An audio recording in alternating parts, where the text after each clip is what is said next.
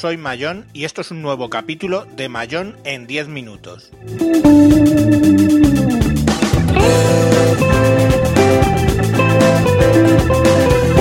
Hoy vamos a hablar de DOA, bañeras y la calidad de tus smartphones.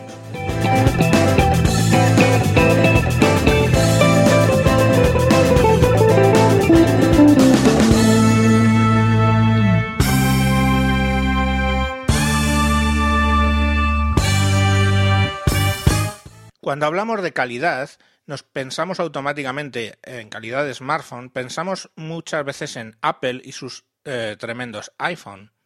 Pero lo que eso tengamos tan asociado la calidad a los iPhone y a Apple en general nos lleva a sorprendernos más cuando hay noticias sobre que, por ejemplo, una partida completa de, eh, de iPhone 5S salen con las baterías defectuosas.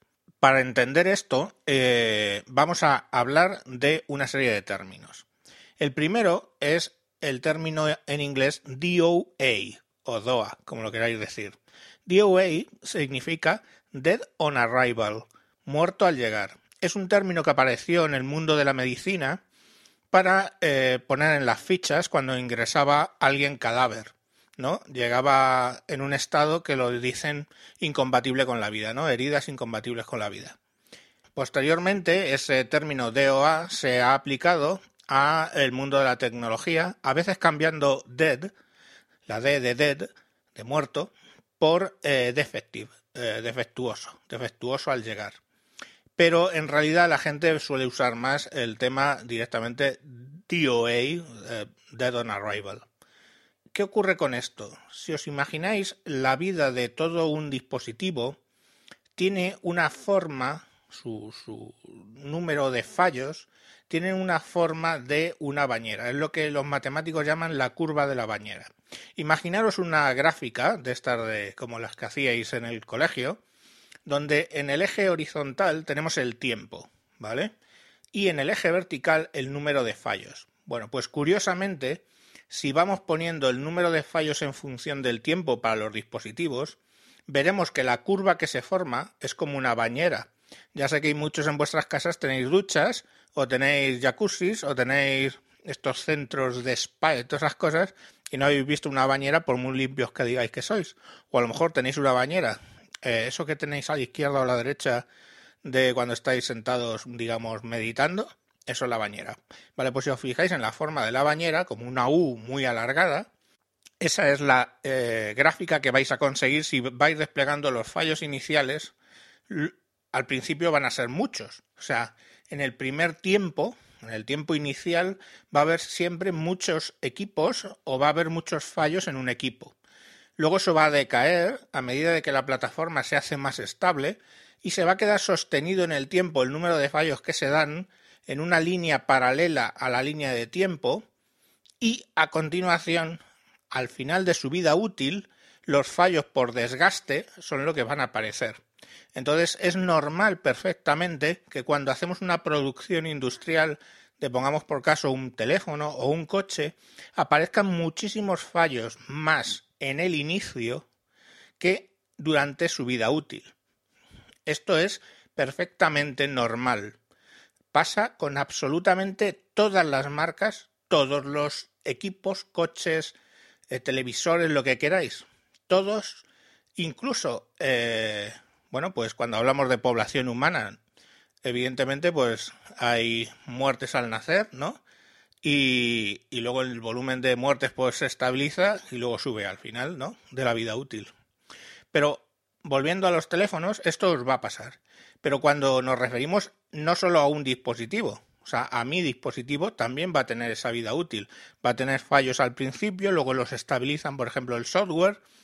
Eso queda plano y luego ya simplemente por desgaste del teléfono van a aparecer los fallos de desgaste y va a volver a subir esa curva. ¿Cuál es la diferencia entonces entre un móvil chino y un iPhone, digamos, con más cuidado, con una, buscando una calidad? Pues los controles precisamente de la calidad. Lógicamente, aunque todos los equipos van a generar esa curva con esa forma, Lo que es evidente es que si los controles de calidad han sido más exhaustivos, el control de fabricación, nos guste o no, involucra menos eh, mano humana, ¿no? Eh, se hace más todo a nivel de robots, etcétera, pues iremos viendo que eh, ese volumen de fallos iniciales es menor. Pero siempre tenemos que tener en mente que tú puedes ser el caso malo, tú puedes ser el caso en el que tu equipo va a estar estropeado al llegar o se va a romper en los, en los primerísimos segundos o en los primerísimos días y esa probabilidad de que se te rompa en los primeros días está ahí, siempre va a estar. No depende, o sea, es imposible que el control de calidad más exhaustivo del mundo no te genere esa curva.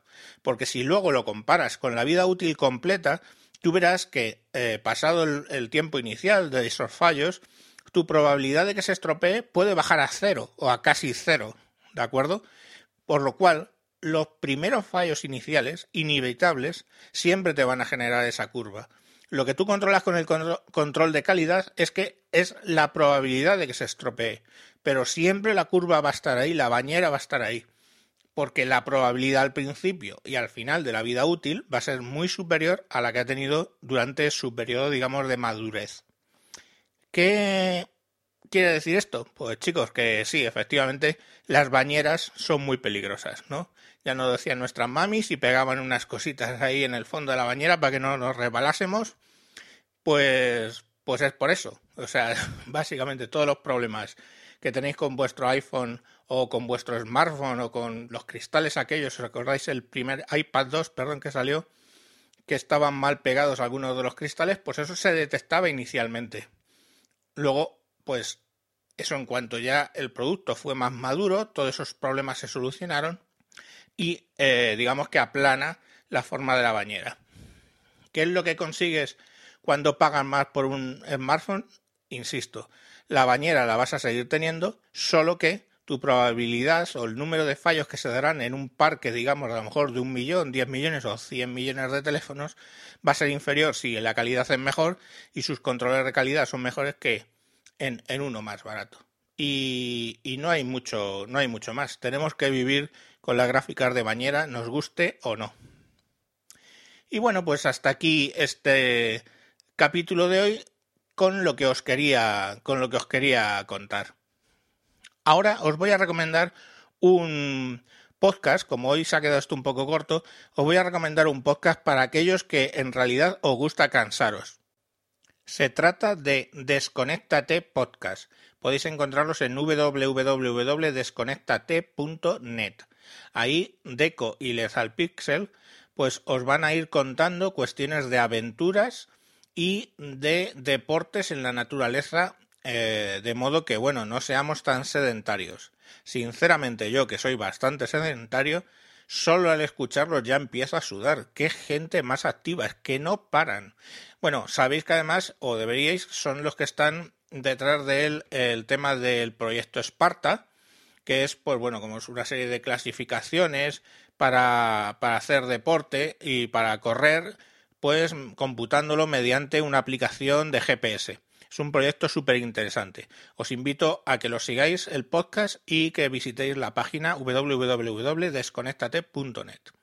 Bueno, y hasta aquí el capítulo de hoy. Como siempre podéis encontrarme en Twitter con arroba tejedor1967, el mismo nombre para mi canal de YouTube y podéis buscar en Google el blog Esas cosas del mundo.